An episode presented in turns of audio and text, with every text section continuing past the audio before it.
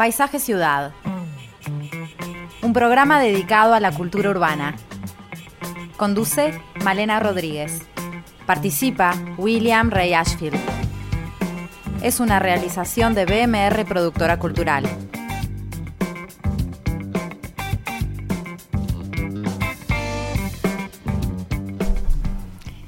Muy buenas tardes, bienvenidos a Paisaje Ciudad.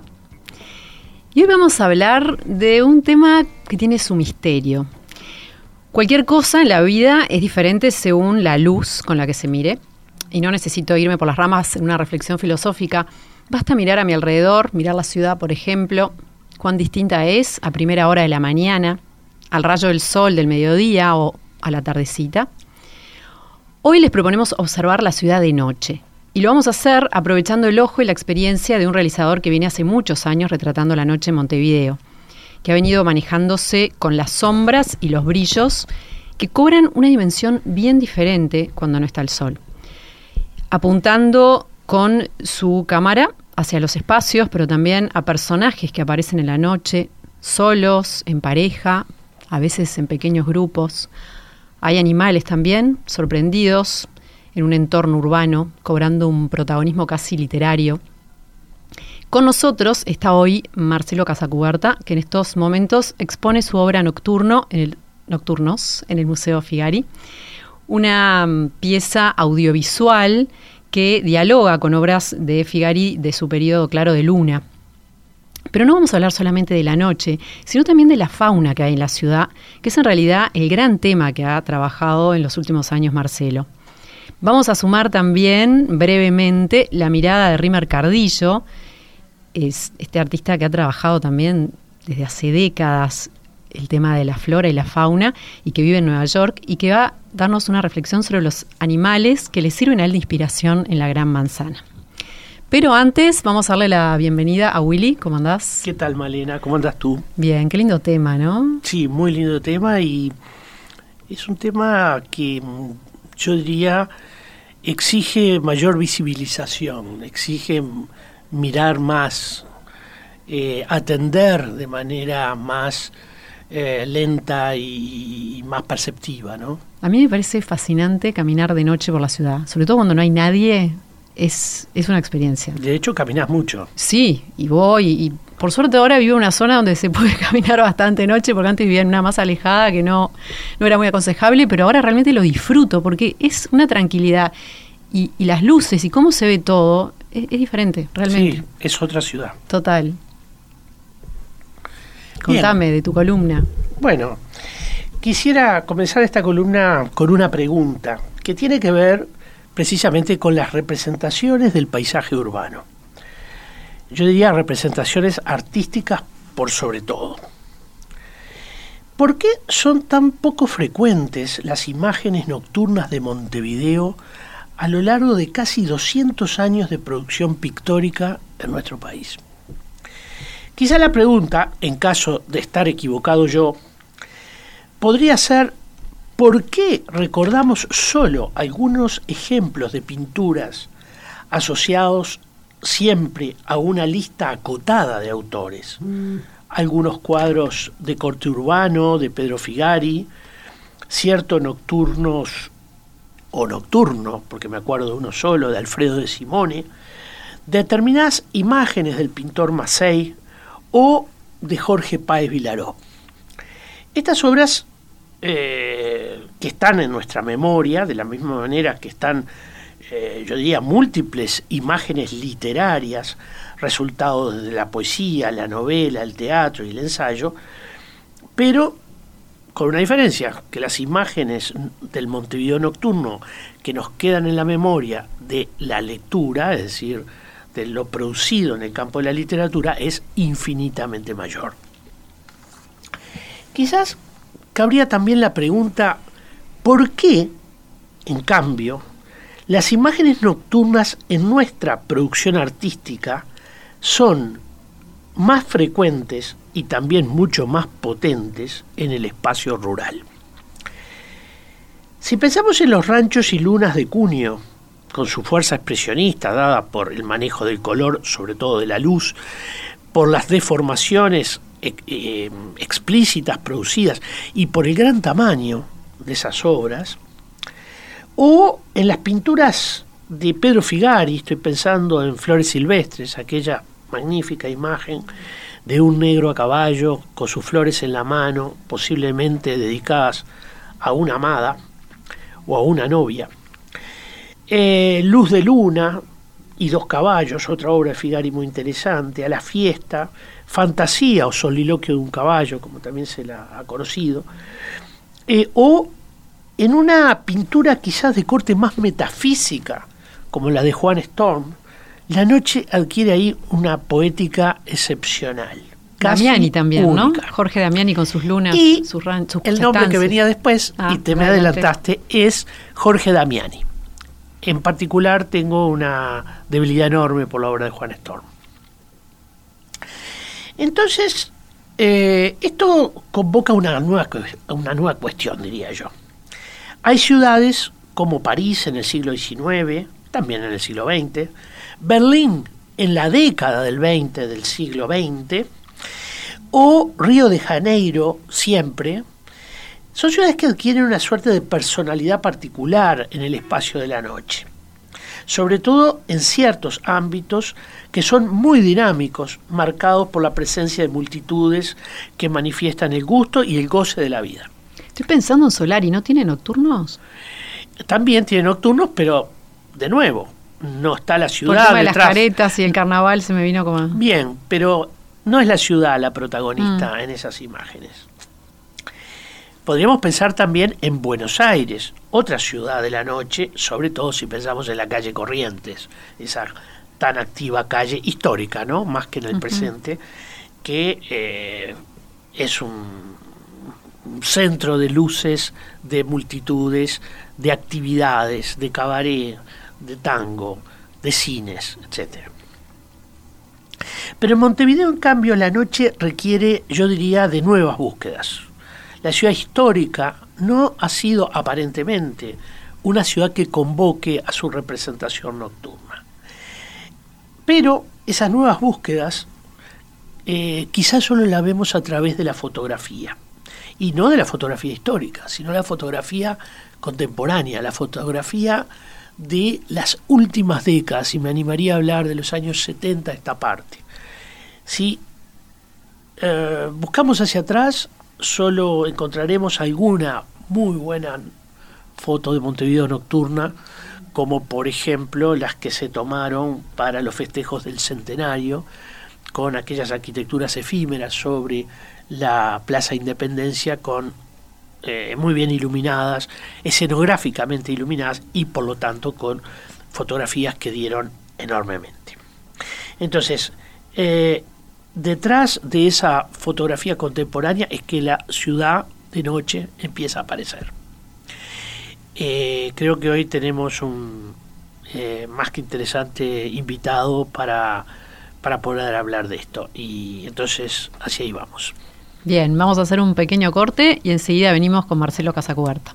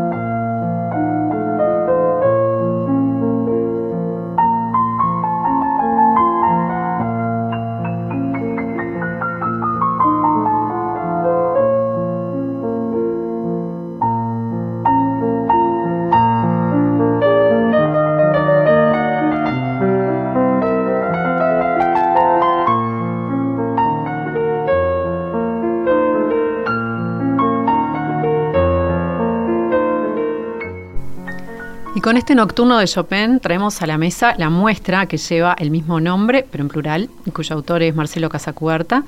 Muestra que se está exhibiendo en el Museo Figari. Y bueno, le vamos a dar la bienvenida a Marcelo, que es fotógrafo, realizador audiovisual, cofundador de De la Raíz Films, productora audiovisuales sobre naturaleza, fauna, ciencia y cultura, en la que se desempeña como realizador, director y guionista. Marcelo trabajó como fotógrafo en La República, El Observador, es colaborador de Lento, la diaria, y actualmente trabaja haciendo videos científicos para el Instituto Clemente Estable. Bienvenido. Muchas gracias, gracias por la invitación, es un gusto estar acá. Bien, bueno, estuve viendo la muestra, es, todo un, clima que se genera, eh, es, un video de imágenes en el Museo Figari. Contanos un poco em, cómo es que, empieza este hábito, porque es algo que empezó hace muchos años, ¿no? De retratar la ciudad de noche. Sí, yo creo que es, pasan esas cosas que empiezan de una manera y uno no se da cuenta, como empiezan vocaciones, carreras, eh, matrimonios, amores. Empiezan con un episodio que se va repitiendo en forma totalmente individual y aislado. Y cuando pasa un tiempo te das cuenta que hay una, continuidad y que va surgiendo algo. Lo que pasó en concreto es que yo trabajaba en el Diario El Salvador en el turno de la noche. Trabajaba como de 5 y media a 12 y media. Entonces el 90% de mis fotos eran cuando el sol se había puesto ya. Y en El Salvador había un grupo de fotógrafos muy concentrados en lo estético, con cierto, digamos, intención, no digamos artística, pero hacer una foto distinta. Y uno de nuestros, digamos, protocolos, ya que está de moda la palabra, era no usar flash. A menos que estuvieras en el medio de la nada y viniera el presidente de Estados Unidos a saludar al presidente uruguayo, no usaba flash. Respetabas un poco la luz ambiente, era como un acuerdo tácito de los fotógrafos que yo tenía esa idea, siempre decía, yo quiero mostrarle a la persona que no estuvo un acontecimiento, una marcha, un partido de básquetbol, un acto político, una función de ballet, quiero mostrarle el hecho noticioso, pero sobre todo quiero mostrarle la atmósfera, el ambiente, que la persona sienta cómo esa pelea de boxeo en la arena de las bóvedas. Y tenía mucho que ver con la luz, con el respeto de la luz ambiente, con transmitir esa atmósfera que daba la luz. Pero al principio eran fotos aisladas. Yo siempre, lo que hice toda mi vida, la vez pasada hablaba con una amiga fotógrafa y le decía, yo nunca en mi vida salí a sacar fotos. Ahora lo hago. Salgo con la cámara a sacar fotos. Yo durante 17 años salía todos los días a sacar fotos. Y yo lo que hacía era, cuando terminaba el acto político, buscaba la foto del nenito que estaba jugando con un globo atrás, o un reflejo en el charco de un edificio. Hacía esas fotos para mí, digamos. Terminaba y me iba a la siguiente nota, a un partido de básquetbol o lo que fuera.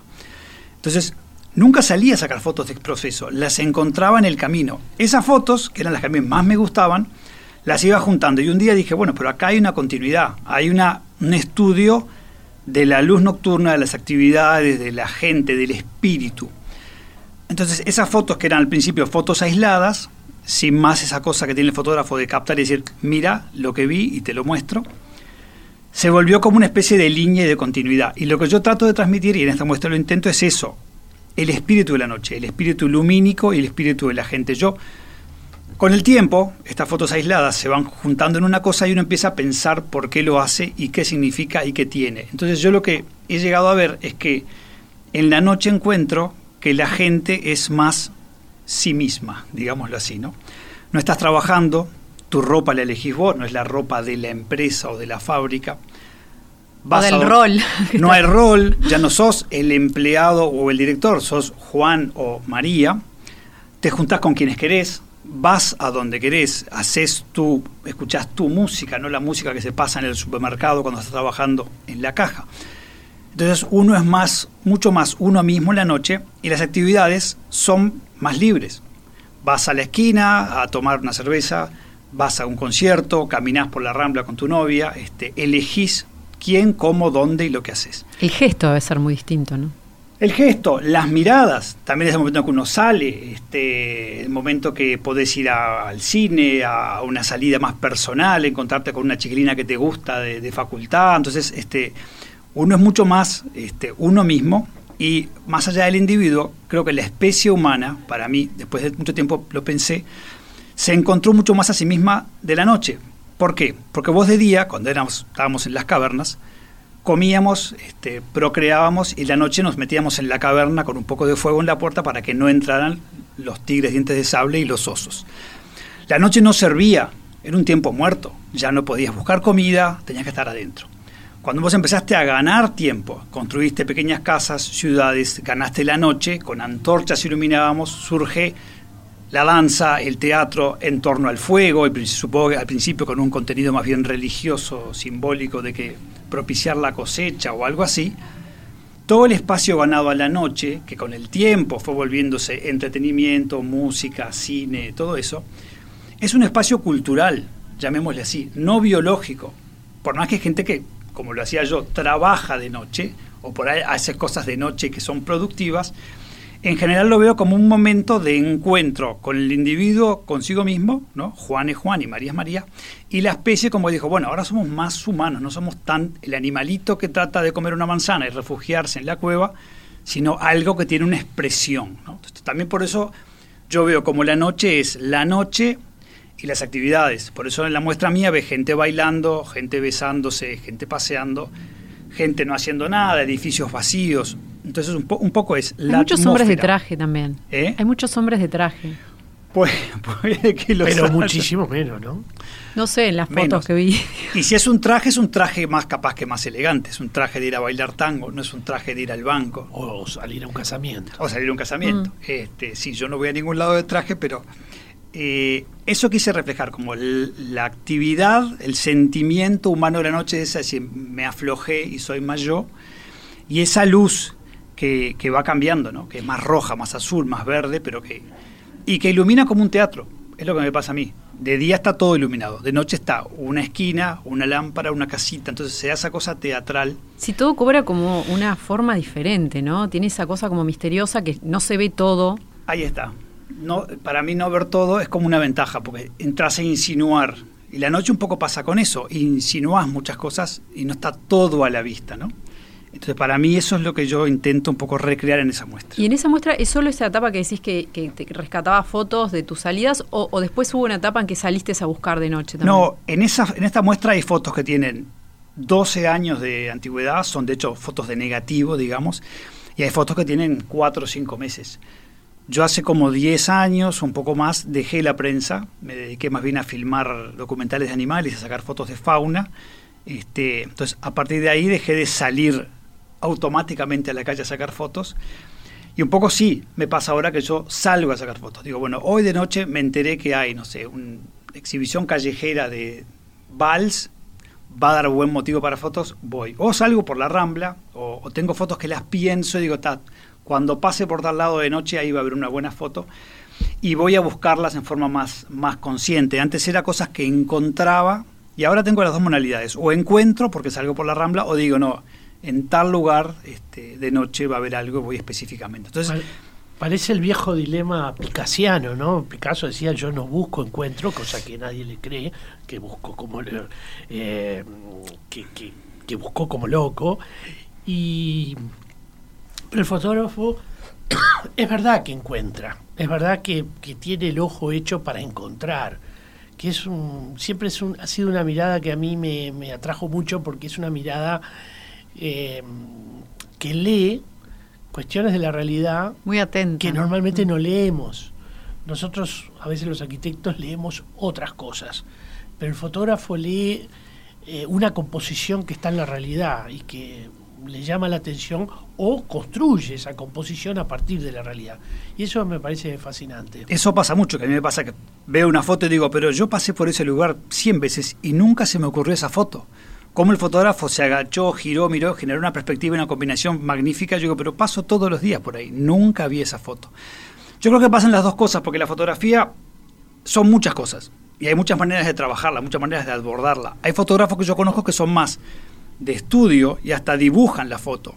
Y van a sacar una foto de una esquina de la Rambla, no sé qué, y llaman con un boceto y la estudian y van un día antes y sacan varias fotos con el celular para cuando van con la cámara y el trípode ya tenerlo estudiado y ahí es más como una especie de pintura con cámara. Y otros que salen, como te digo yo, salgo por la Rambla y puede haber este, una persona tocando la guitarra o, o un vaso roto con una flor en la arena, o sea, yo no sé yo ahora trabajo de las dos maneras, eh, buscando y encontrando. Y en todo este tiempo que, tuviste la mirada puesta en la ciudad de noche, ¿qué sentís que cambió en estos años? ¿Cómo cambió la ciudad? Eh, cambió la oferta lumínica. Antes era como todo más tipo tungsteno o, o luz tipo de alumbrado público. Ahora ves LEDs, ves este, las, las, estas cadenitas de lamparitas que hay en los bares que están por todos lados, que siempre, siempre son muy rendidoras para las fotos. Y que existían hace muchísimos años, las fotos de blanco y negro de la década del 20, por ejemplo, sí, 30. Son como una cosa vuelta, vuelta a poner de moda. Este, yo veo que hay más colores, o sea, hay más luces que dan rojo, azul, verde. Lo que pasa que eso también uno no lo ve, porque la luz de uno mismo este, se da esta lámpara que tenemos arriba es levemente amarilla, uno la ve como blanca, porque el cerebro va, lo que se llama el balance de blanco, o sea, hay una temperatura de la luz que uno no la ve, y cuando saca la foto, mirás y decís, pero se ve verde, el tubo luz se ve verde o azul. Cuando vos estás viendo la realidad, no lo ves tan verde. Entonces, hay más verdes, rojos, azules, LED, halógeno. Yo veo que hay más diversidad de colores de luz que por ahí hace 15 o 20 años. Hay lugares que antes era imposible entrar a una boca de lobo y ahora tenés luz de noche. Este, siempre es un riesgo. Yo es lo que digo eso. Yo en el periodismo me manejaba así. A vos te pueden asaltar a las 2 de la tarde en la plaza de la Intendencia y yo he estado a las 3 de la mañana sacando fotos en 8 de octubre y cuando vuelvo después a casa digo, qué inconsciente, qué, hacía ahí y no me pasó nada. Este, siento que, que, hay una especie de intuición que uno desarrolla con, con, años de prensa de en qué momento está para salir o no y dónde ir y dónde no. Creo que hay como más, más intensidad lumínica, hay más lugares donde no se puede sacar fotos, que por ahí hace tiempo había dos bombitas de, de 20 watts y no entrabas. Por otra parte, también es real que hay arquitecturas más iluminadas. Eh, si paseamos hoy por 18 de julio, vamos a ver que partes de esas arquitecturas tienen iluminación, como por ejemplo los remates, algunos planos, eh, y eso también, este, supongo yo, debe ser eh, motivador para, para nuevas fotografías edificios que existen hace décadas. Sí, sí, hay muchos edificios con luz y eso. Yo igual hago, la distinción de que yo no me dedico a sacar fotos de la ciudad, saco fotos de la noche.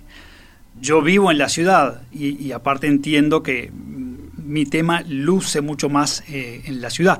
He sacado fotos a veces con trípode de una cañada en el medio de Tacuarembó, con la luz de la luna y eso, pero lo que yo busco transmitir es más urbano, aunque no saco fotos de Montevideo. De hecho, si ves la muestra, el 80% son fotos que vos capaz que no te das cuenta dónde son. No, no, se está viendo la puerta de la ciudadela o el obelisco o la rambla. En, en, algunas sí. Hay muchas que son un rincón.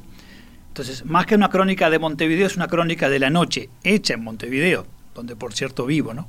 Pero mi intención no es tanto el registro urbano de Montevideo, sino el registro humano de lo nocturno. ¿Y en relación a la pandemia, sentiste que, que se veía diferente la noche? Sí, hay menos gente, ¿no?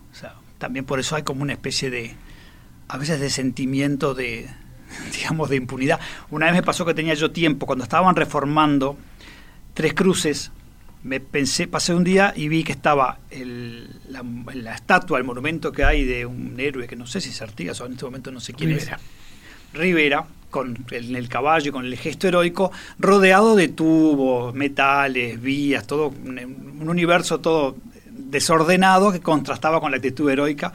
Dije, está bueno para sacarlo de noche. Me quedó el apunte. Y un día llegaba como a las 3 de la mañana de sacar fotos este, en, en el interior. Me bajé y dije, ahora. Entonces estaba sacando fotos por todos lados, me trepaba unos bancos y de repente dije, bueno, pero soy un demente hasta ahora. Pero de repente miré y dije, pero no hay nadie. No estaban ni los pibes que a veces estaban tomando un vino ahí en la Plaza de la Bandera, no había nadie. Entonces la pandemia como un poco vació este, la, la, hizo una ciudad más... Más, más fantasma de noche. Más fantasma, sí, sí, que a veces vas caminando sí. y no ves gente. Sí, muy fuerte. Bueno, la obra se estrenó, eh, Nocturnos, se estrenó virtualmente en mayo y puede verse en el canal YouTube del Museo Figari o por museofigari.gov.uy. También se puede visitar de lunes a viernes de 13 a 18 eh, y los sábados de mañana, ¿no? En el museo mismo, en las instalaciones físicas. Y este es un año importante porque se cumplen 100 años de la primera muestra de Figari y también 160 de su nacimiento. Eh, o sea que bueno, es eh, todo un, momento. Eh, sobre las relaciones entre la obra de Casa Cubierta y la del tradicional pintor uruguayo, estuvimos hablando con Tiago Robka, que es director del museo, que nos dijo lo siguiente. Marcelo me presentó el audiovisual y enseguida le encontramos un vínculo con ciertas facetas de Figari y ciertos periodos, en especial con el que se conoce por Claro de Luna, que son unos paisajes llenos de azules, de verdes, de colores fríos, una paleta eh, muy distinta al Figari que nosotros conocemos. Y se, se tiende a decir que es anterior a, esa, a esa, etapa del Figari que, conocemos, que empieza exactamente hace 100 años con la exposición en Galería Müller en Buenos Aires en 1921. Tienen otra cosa, porque si tú ves el, audiovisual de, Marcelo, vas a ver que hay parejas bailando, parejas bailando tangos, o sea que también él recoge de la noche montevideana o capitalina o ciudadana también esas escenas gregarias de encuentros entre personas, que es muy común en Figari. Al mismo tiempo, Figari, si bien pintó esos claros de luna en un periodo que va entre, el 14 y el, y el 20 aproximadamente. En el museo tenemos una carta muy linda eh, de Mercedes, una de las hijas de, de Figari, está en la ciudad de Minas, y les escribe en 1914 a Pedro, a su padre, y a su hermano Juan Carlos, y si ustedes estarían encantados de, estar en este paisaje de luna llena para pintar este como lo, que pintan, ¿no? Este, como diciendo, se están perdiendo estos nocturnos. Y esa, y esa es de 14.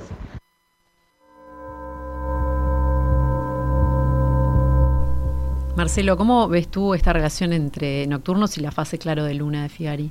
Sí, con Pablo estuvimos en el museo viendo algunos cuadros y yo rescataba justamente eso, de que él, Figari había elegido una, especie, una esquina y le había representado en varios este, momentos de la noche diferentes y como que esa era la intención de él, como mostrar la atmósfera, no, no tanto el lugar y no estaba pasando nada, no había una escena específica desarrollándose, sino como que trasladarse al espectador la sensación de lo nocturno y de la atmósfera que un poco es este mi la idea de mi exposición, por eso como que Tiago Roca le, encontró este link y le entusiasmó la idea de hacerla.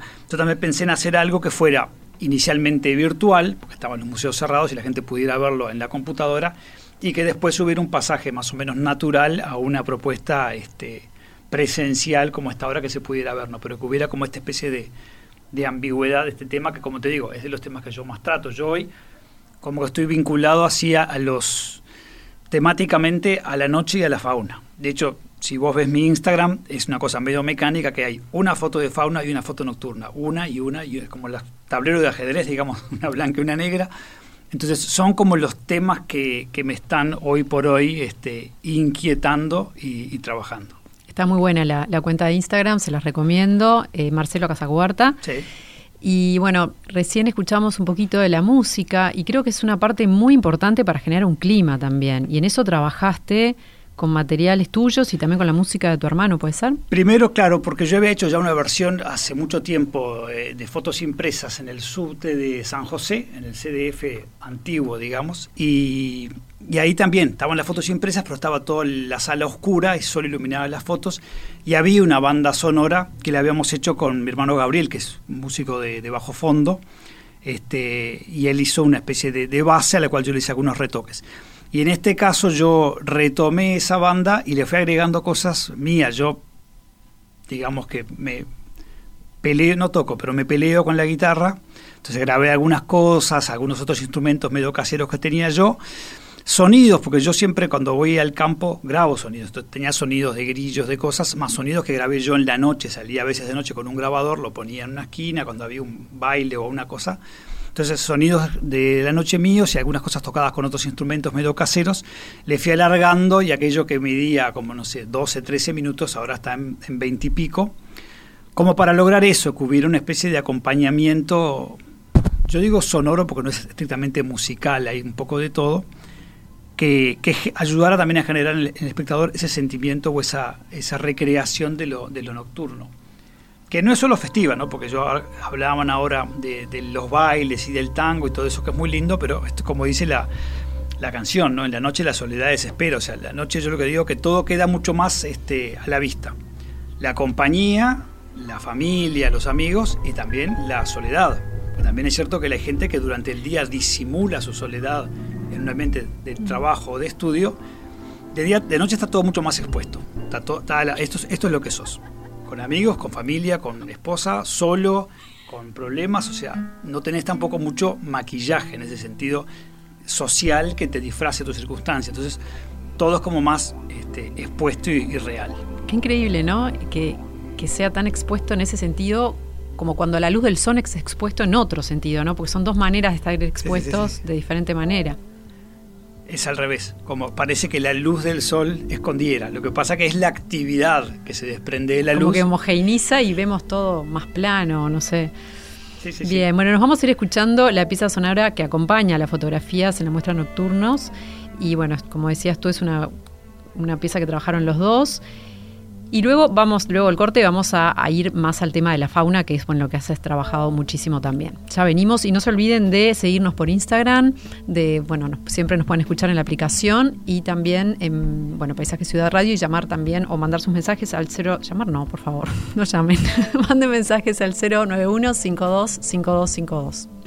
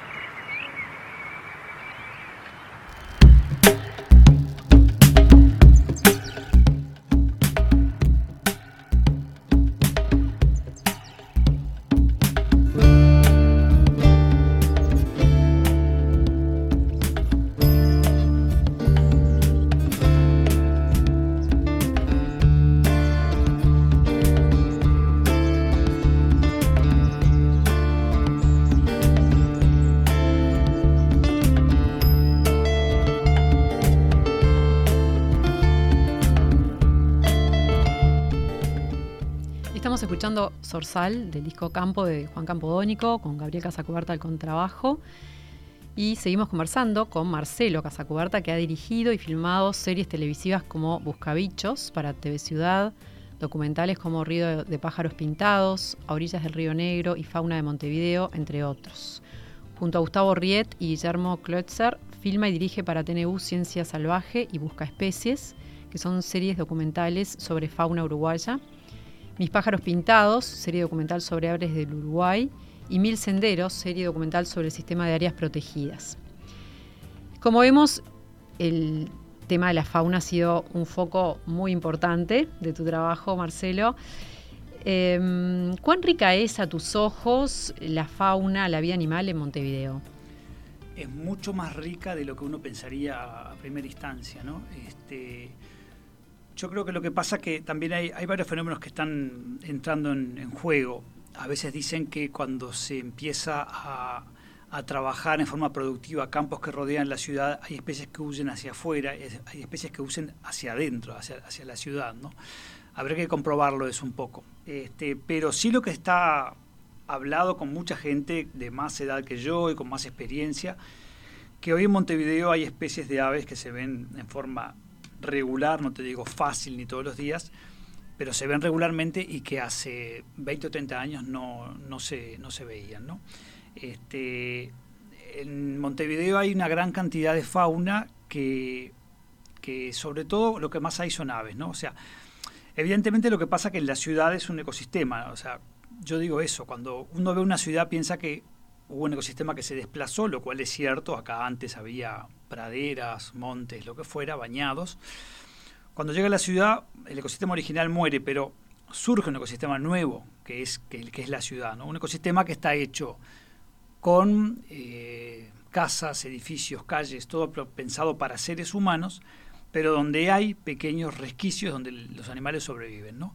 Es un ecosistema, hay plantas, hay insectos que comen esas plantas, hay pájaros que comen esos insectos, gavilanes que se comen a los pájaros que comen los insectos, o sea, hay cadenas alimenticias, digamos, ¿no? Y hay alimentos de origen humano que en el campo no están. Hay migas, hay restos de comida, hay basurales donde van las gaviotas. Entonces hay una oferta alimenticia que en el campo no está. Hay, por ejemplo, árboles de plantas de especies exóticas, hay hibiscos, hay aloes, que ahora, en invierno, dan oferta de alimento, por ejemplo, los colibríes, que si no, la flora local capaz que no tiene flores. Entonces, hay ventajas y desventajas. Entonces, hay, este, hay casas, puentes, este, balcones donde refugiarse del frío, hay alumbrado público. El vivir en la ciudad supone cambios para los animales. Por ejemplo, los zorzales, como escuchábamos recién en la música de Campodónico, empiezan a cantar antes a veces, porque el alumbrado público les da una sensación como casi de amanecer. Entonces los pájaros pueden cambiar sus horarios de, de actividad. Los horneros, por ejemplo, en ciudad son mucho más tolerantes de la cercanía de otras parejas y de otros nidos que en el campo. En el campo es muy difícil que vos veas un nido de hornero y otro en el árbol vecino. Y cuatro o cinco horneros de diferentes parejas buscando comida casi juntos. Son territoriales en la ciudad, como hay poco campo, tienen que... Se civilizan. Sí, no tienen de otra más que compartir. Entonces, las distancias territoriales pueden cambiar. Este, la dieta puede cambiar. El momento de poner huevos puede cambiar, porque por más que vos tengas, como te decía, la limitante de lo que es el, el, ritmo de luz y sombra, que al, pez al, al ave le hace mucho pensar en su ritmo reproductivo, hay luz artificial y vos también te empezás a reproducir en septiembre, octubre, porque porque hay más alimento, hay más oferta de comida, de insectos, de frutas. Pero si vos estás comiendo migas, restos de carne, cosas a la salida de una panadería, probablemente en mayo, junio tengas un estado del cuerpo vigoroso como para poner huevos. Entonces también puede cambiar el momento de reproducirse. Entonces las especies se adaptan, hacen cambios en su comportamiento y se quedan en la ciudad. Claro que no todas, o sea, no vas a ver un, un guasubirá o un gato montés en la ciudad, pero sí hay lugares donde hay comadrejas, este, lugares donde hay este, lo que es en Montevideo rural, ¿no? lechuzas, este, mulitas, pero mismo Montevideo, en el, en el cemento... Hay muchas águilas, ¿no? Hay águilas. Ah, que las trajeron, muchas las son como traídas. Eso es como una especie para mí de, mito urbano de que las trajeron para espantar a las palomas y, se, mm. se, fueron como librando. Si bien hay lugares, hay gente que se dedica a tener eh, rapaces amaestradas para ahuyentar las palomas, también por ejemplo en el aeropuerto, muchas se han venido estableciendo porque hay gran cantidad de palomas. Palomas y roedores, ¿no? ratones y ratas. Pero las palomas son un gran este, alimento, entonces hay gran cantidad de gavilanes, caranchos, ver caranchos en Montevideo ya es Bueno, justamente tenemos un oyente, Juan, que nos dice que nos manda fotos y videos, están muy buenas las fotos y los videos, ya que estamos en este tema, una bandada de ocho caranchos en plena reproducción en el medio del Prado. Yo estoy fascinado con esta nueva fauna urbana. Manda varias fotos, la verdad que es muy interesante. Garza Mora, Garza Blanca, Grande, Biguá, Arroyo Miguelete, Avenida Graciada. Claro, el, eh, bueno, el Parque Rodó se ve siempre, Garza, Garza Mora, Garza Blanca, en el lago del Parque Rivera, este, donde de hecho hay un pequeño, a veces garzal, creo que, no sé si anidan muchas ahí, muchas garzas anidan en la isla de las gaviotas, aparte de las gaviotas, anidan garzas, que después vienen durante el día, a veces a comer en el Parque Rivera y en los bañados de Carrasco, y vuelven de noche a, dormir en la isla, ¿no? Siempre hay una garza solitaria. Eh, porque he visto que hay gente que la ha retratado en Carrasco y hay una en Punta Carretas, están solas, no sé. Hay muchas garzas, pasa que las garzas, este, las aves, muchas aves no tienen una vida, digamos, de pareja, que estén juntas en invierno. Se juntan en momentos de la reproducción. Pero es raro ver una sola, ¿no? Depende de la especie también. La garza mora es más solitaria, pero la garza blanca chica a veces ves grupos de seis o ocho buscando comidas, peces que dejaron los pescadores, este, restos de una limpieza de, mm. pesca, comiendo los restos de los pescados. Por eso te digo, la fauna se, tiene el ingenio de darse cuenta de esos pequeños este, banquetes a costa de los humanos que se pueden dar, ¿no? Este, las calandrias, cuando están haciendo un asado, ya se empiezan a acercar porque ya saben que va a quedar ahí algún resto de, de comida. Entonces, si bien supone, por supuesto, una muy recortada eh, versión de la biodiversidad de un ecosistema original, ¿no? se, pierde, ponele no sé, el 70% de las especies no encuentran lugar. Sí hay eh, reptiles, este, anfibios, hay ranas, sapos, los encontrás en el Molino de Pérez, en el Parque Rodó, ves, las escuchás de noche croando. Este, hay lo que dice Raquel Leanís Terrible sensibilidad la de Marcelo. Lo que se ganó en aves se perdió en anfibios. Sí, anfibios hay, no tanto, están más, más, digamos, focalizados. Evidentemente no hace falta ser un biólogo para darse cuenta de que las aves vuelan.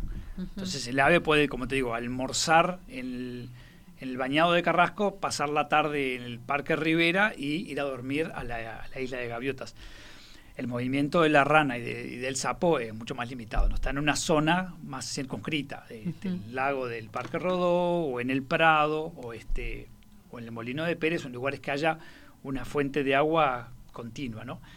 Pero te digo, hay una cantidad que a veces yo voy al Parque Rodó y no sé, te pones a contar 40 especies de aves, por ejemplo. este, y además sea el fenómeno de la, de la fauna exótica, ¿no? Que es lo que pasa con los seres humanos, o sea, en la ciudad hay inmigrantes que vienen de Puerto Rico, de Venezuela, de Paraguay, y hay animales que vienen de visitantes. ¿no? El gorrión está acá, pero no es de acá. Vino con los inmigrantes y se, el caracol de jardín fue traído con intento como para comerlo, como se usaba en Europa. No prendió, están todos los jardines. Este, hay, hay una lagartija muy simpática, que es el gecko, una lagartija que es nocturna, que vino de África en barcos madereros y ahora está en, te diría, un gran cantidad de los barrios de Montevideo la ven, yo la he fotografiado cerca de los cuernos de valle, y es nocturna y trepa por las paredes y la ves ahí comiendo bichitos cerca de las luces y se dan cuenta de eso, de que poniéndose cerca de la lámpara atrapan a los animales o los insectos que son atraídos por la luz. Entonces, la presencia humana, por supuesto, es una gran desventaja para una gran cantidad de especies que se ve forzada a irse de la ciudad, pero puede ser una ventaja para otras especies que tienen la capacidad de adaptarse al, al entorno urbano y también incorporar las pequeñas ventajas que los humanos les podemos representar. Ahí va. ¿Qué es lo que más valorás de la fauna como motivo plástico?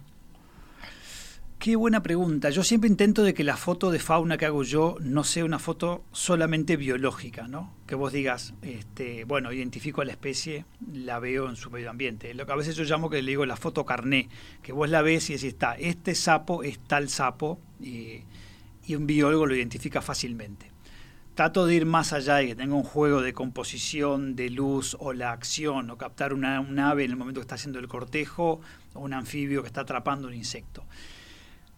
Si hay algo plástico en el sentido artístico, yo no sabría decirlo. Yo busco darle eh, un interés visual, que no sea simplemente el registro biológico de una especie. Es puramente intuitivo, digamos. Que tenga algo de composición, pues ya como cuando sos fotógrafo hace mucho tiempo ya como te vas a dar cuenta de dónde está la foto y cuando te acercas al animal ya te acercas de tal forma que atrás quede un fondo que sea interesante o que haga destacar el plumaje o que juegue con la forma de la rana o de la lagartija. Ya cuando te vas arrimando ya vas componiendo este, mientras caminas la foto, ¿no? Si es arte o no, no sé. Yo siempre digo, busco algo que sea visualmente interesante. Esa es la definición mía, que vos que te haga parar a verlo. Siempre me decía eso un fotógrafo amigo Sartorotti, que era jefe mío en el observador. La foto buena tiene que ser que la persona pare en el kiosco. Entonces este, yo busco una foto que la persona pare y diga, pa, ¿y ese pájaro o ese, ese insecto qué, qué pasa? ¿Qué está haciendo? ¿Cómo es? ¿Dónde está parado? Algo que le llama la atención.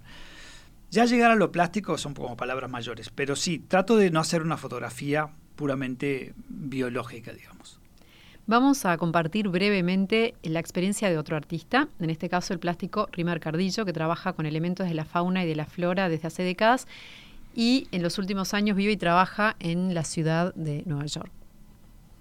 Hola amigos, eh, les cuento que una de mis actividades preferidas es descubrir la ciudad de Nueva York en sus calles, en sus plazas y en sus parques. Caminar e ir encontrando, sin proponérselo, pequeñas escenografías que son inspiradoras para distintos proyectos en los que estoy inmerso. Sigo con una serie de obras a partir de animales que encuentro en las orillas del río Hudson. Una increíble cantidad de pájaros vuelan hacia los grandes ventanales vidriados de las construcciones modernas. Estas criaturas no distinguen la imagen reflejada en el cristal y el paisaje real, confusión que les quita la vida. Los reflejos infinitos de los grandes ventanales de la ciudad, de, los edificios de la ciudad de Nueva York. Son poderosos incentivos visuales que compiten con la realidad establecida sólidamente. Me refiero a la arquitectura edificada. Y se transforman en imágenes eh, virtuales permanentes. Así es que estos ejemplos son los que nos referimos al crear obras con animales en terracota, que al reflejarse en espejos cóncavos y conversos se transforman en infinidad de nuevas formas, muy caprichosas a veces, deformándose en algo nuevo, como prediciendo las transformaciones que el reino animal está siendo sometido por los cambios climáticos en el planeta. Nos tenemos que someter a disfrutar la arquitectura neoyorquina, fundamentalmente la de las últimas décadas, décadas y los espacios naturales, con sus parques y plazas habitados por animales que se han ido adaptando a convivir con nosotros y nuestras invenciones. ¿Cómo uno no va a inspirarse al ver el nido que uno de los pájaros del Central Park ha creado con cables de plástico, perchas de alambre, fibras de vestimenta y otros objetos encontrados en los contenedores de basura de la ciudad? Esta colisión de realidades en continuo proceso son los que solidifican el concepto de nuestra obra. Espero que esto les guste y con un gran abrazo para todos los participantes del programa. ¿Conoces la obra de Rimmer? Sí, lo conozco y lo conozco a él porque increíblemente una vez le estaba montando una exposición en el subte de la Plaza del Entrevero que justamente tenía huellas hechas como con caparazones de mulita y hace los moldes. peces, unos moldes en arcilla y estaba haciendo una especie de gran pirámide mm. animal. Este, y yo no me acuerdo bien por qué estaba, tal vez estaba sacando fotos para algún diario y me quedé charlando con él media hora. Aparte es una persona absolutamente abierta que se puede pierde contigo, mm. pierde en el sentido de hablar media hora, una hora con alguien a quien no conoce. Este, y la verdad que me causó una, gran impresión y conozco su obra y es, este, es muy buena, muy sólida. Y una cosa que él dice que es cierta, digo, yo cuando estoy hablando la gente puede estar pensando que es una cosa muy armónica, lo que yo digo que los animales en la, en la ciudad y todo eso, pero no, es un choque, o sea, ¿no? hay un choque permanente en el cual, como yo te decía, muchas especies van a este choque pierden y se van, o sea, o fallecen o, huyen de la ciudad y se tienen que ir hacia afuera. Otras especies eh, se adaptan, tienen la capacidad, la, plasticidad, como se dice en biología, de adaptar su, su, organismo y su funcionamiento y su ritmo de vida y su alimentación y todo lo que yo te contaba, y pueden quedarse, pero de ninguna manera es una cosa que es armoniosa y tipo Walt Disney. Es un choque permanente en el cual algunas especies sí logran adaptarse este, y otras lamentablemente no, entonces este, sufren. Lo que pasa es que es una cosa muy, muy brava porque tenemos un mundo donde hay ciudades en continua expansión. Entonces siempre va pasando que la ciudad va comiendo pedacitos del ecosistema circundante, digamos, ¿no? Este, y ahí hay una pérdida de biodiversidad y de, y de variedad animal pero este, cierto que los que los que logran aparentemente adaptarse y vivir hoy por hoy son mucho más especies, sobre todo de aves, que hace 30 o 40 años. Leí en la diaria donde escribís muchas veces em, que bueno que llamabas la atención sobre la necesidad a veces de elegir las plantas que ponemos en el jardín, que plantamos en el jardín, para poder tener este, más eh, llegada ¿no? de animales. Claro, eso es una cosa a tomar en cuenta. Yo creo que también pasa eso que te decía. Hay este, más animales porque probablemente haya más espacios verdes y más presencia vegetal en las plazas, que capaz que las plazas hace 40, 50 años eran más de cemento y hay más hábito de la gente de tener en el balcón plantas y tener jardines. Y entonces creo que eso ha permitido un poco más la llegada de algunas especies. Voy a plantar un hibisco en el balcón a ver si vienen los colibríes. Sin duda, porque para mí no es tampoco no es un tema de, lo autóctono. No es que yo diga, ay, plantemos mm. solo autóctono, porque la ciudad es un ambiente modificado. O sea, a ver, hay supermercados, hay mm. este, carreteras, hay. ¿Qué me va a escandalizar que haya hibiscos o palmeras como las que vemos desde acá de la Plaza Independencia que no son autóctonas? Entonces, ya que es un lugar modificado, este, podemos modificarlo. Entonces yo puedo poner en mi balcón plantas.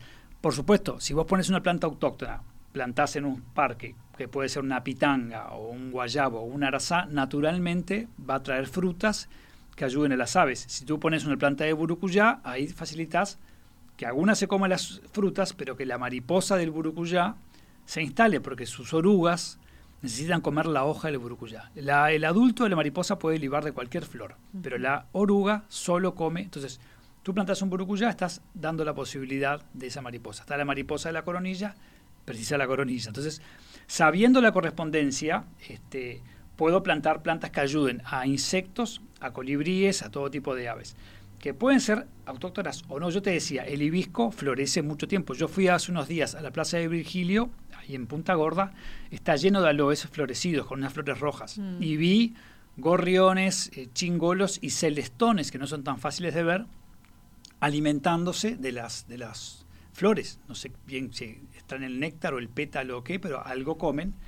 Y es un momento en cual la flora autóctona no está ofreciendo mucha, mucha oferta de flor. Entonces, podés balancear aún con, con exóticas, pero que vos veas que es una especie que ofrece algo, porque probablemente el plátano no ofrezca comida, ofrece lugar para anidar.